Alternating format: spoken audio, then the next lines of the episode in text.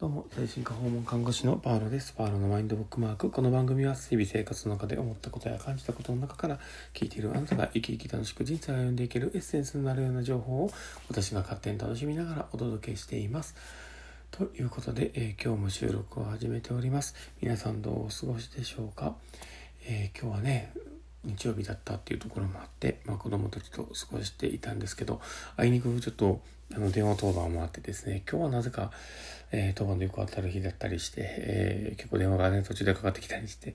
なんかね、その度にこう、気持ちがね、揺さぶられるところがあったりしながらね、で、なんかこう、子供たちにもね、少しこ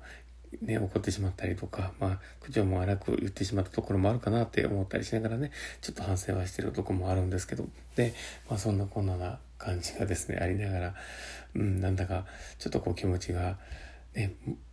なんか前向いてね、生きにくいところもあるのかなと思いながらですね。で、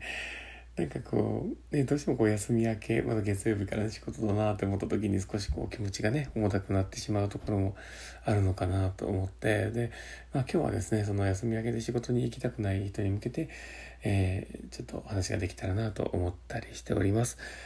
で、えーえー、まあ今日ね、その話をするにあたって、でもみんなどうなのかなと思うんですけど、やっぱ休み明けって、なんかしんどくない？あの、パウロはね、多分ね、子供とのね、こう、接点が日曜日とかね、土曜日とかって増えるので、まあ、その影響も大いにあるのかなとは思うんですけど、で、その時にね、なんか、で、子供が4人いるので、まあ4人と、ま、それぞれのレベルに合わせて退治をしなければいけないっていうところ、退治ってね、あの、向き合うというね、ところがあるんで、ちょっとそこら辺もあってね、こう、しんどいのかなっていうところも思うんですけど、なんか、ね、やっぱり年齢に応じて、なんか付き添うレベルもあれば、こうね、あの、注意を促すレベルで済むとこもあれば、で、みんな集まったらもうどれに基準を合わせていいか分からなくなったりとかしてね、こう、わーってなったりするんで、まあ、僕もね、気持ちが焦ったりとかいろいろするので、やっぱりこう、土日って結構疲れるんですよね。で、なんかぐったりした中で、なんか睡眠もあまり取れへんようなところもね、あったりするので、まあそこもあってちょっとこうね、逆に月曜日仕事に行くのをね、こう、少し楽に感じるところもあったり、逆にね、その疲れも追っていくところもあるので、まあ、体的にはすごくしんどかったりもするんで、まあ、そういう、なんか二つの側面がありながらってところがあるんですけど、まあ、この仕事っていうところを考えた時に、やっぱり気持ちがね、重たくなると思うんですよ。なんかこう仕事からその2日間、ね、土日とかであればね、こう2日間間がこう間空いて実際そのねずっと考えて仕事のことを考えて毎日過ごしていきながら日々ね取り組んでいるところがあることとで土日一旦休憩を挟んでそこでこう思考パターンをね一旦休憩モードにしてしまってで改めてまた月曜日行くって考えた時に一旦切り替わってる中でまだスイッチを入れなきゃいけないっていうそこのねしんどさがあるのかなとは思うんですよね。でそこら辺をねやっぱ考えると気持ちって向き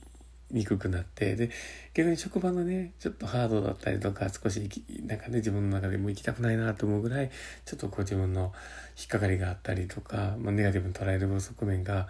ある時って余計にそういうのがエネルギーがいるようなとこがあるんですよね。なので余計にそのハードルが高くなってしまうっていう、うん、まあそういうのもあるのでね。なんかね、土日気が抜けてなんかこう切り替えれるっていう時間ではあっていい側面ではあるんですけどね。でもただなんかねそこのこうギャップというかそのオンオフの、ね、スパンというかねこう間をこう感じた時にやっぱしんどいなっていうのはあると思うんですよね。でまあパウロさん的にもねやっぱそういう側面もあってでなんか決してね悪いことばっかりではなくていいこともいっぱいあったり自分が楽しいなと思う側面もあるんですけどただやっぱりしんどいなって思ってしまうっていうのはなんかこう嫌な側面ばかりがねすごく目についてしまうっていうところもあってでそれでっていうのはあるのかなと思うんでえ、パーローさん的にはね、案外こう、ポジティブなメッセージをこう、ね、自分にかけていったりとかね、まあ、そういう工夫はしたりしますね。なんかね、うん、なんか、あけし今日もまあ、しんないけど、ね、今日、仕事で、まあ、誰々さんに会うって、まあ、最近ちょっとどんな感じかなって思ってたと楽しみにしてるし、まあ、ちょっと顔だけで見れたなとかってこうね、えー、なんか、ね、ちょっと楽しい時間にできたらなとかね、思ったり、あとはね、なんか自分のハードル上げすぎないような工夫とかね、しながらね、なんかこう、あまあ今日はもうね、あの、仕事始めた月曜日、しょっぱなだから、まあ今日は、もう積極的傾聴にしかエネルギーを向けないとかね、自分の中でちょっと言い聞かして、ね、トライしてみるとかね、そういうような自分の中でのね、ハードルを低くしてみるとかね。であとね、もう出勤した時にもう、ね、バンバン、あの、周りに、